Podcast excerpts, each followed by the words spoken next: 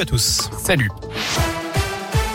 Et à la une, le pass vaccinal validé par le Conseil constitutionnel. Les sages ont approuvé la plupart des dispositions du projet de loi, notamment les vérifications d'identité par les patrons de bars, cafés et restaurants. En revanche, le pass sanitaire ne sera pas exigé pour les participants en meeting politique, contrairement à ce qu'avait réclamé l'opposition.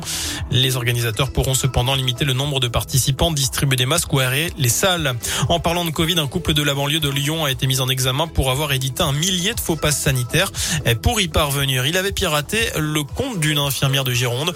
Le couple a été interpellé mardi après six mois d'enquête. L'homme a été placé en détention provisoire.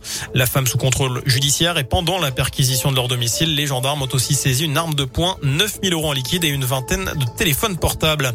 Ce drame ce matin à Lens, au sud de Bourg, un homme de 30 ans s'est tué en voiture. Son véhicule s'est encastré dans un arbre sur la RD 22.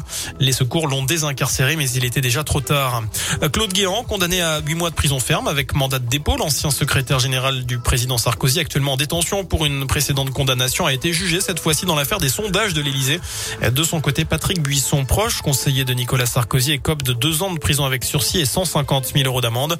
Et l'ancien sondeur Pierre Giacometti a six mois de prison avec sursis et 70 000 euros d'amende.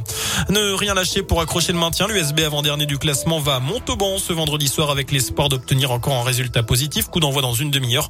Dans le même temps, Oyonnax accueillera Nevers. Et puis du foot, jour de derby en Ligue 1. Lyon reçoit Saint-Etienne ce soir en ouverture de la 21e journée.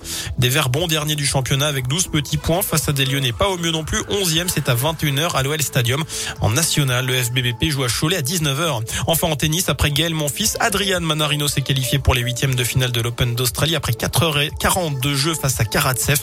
Au prochain tour, le Français affrontera le cinquième mondial qui n'est autre que Raphaël Nadal. Voilà pour l'essentiel de l'actu. Passez une excellente soirée.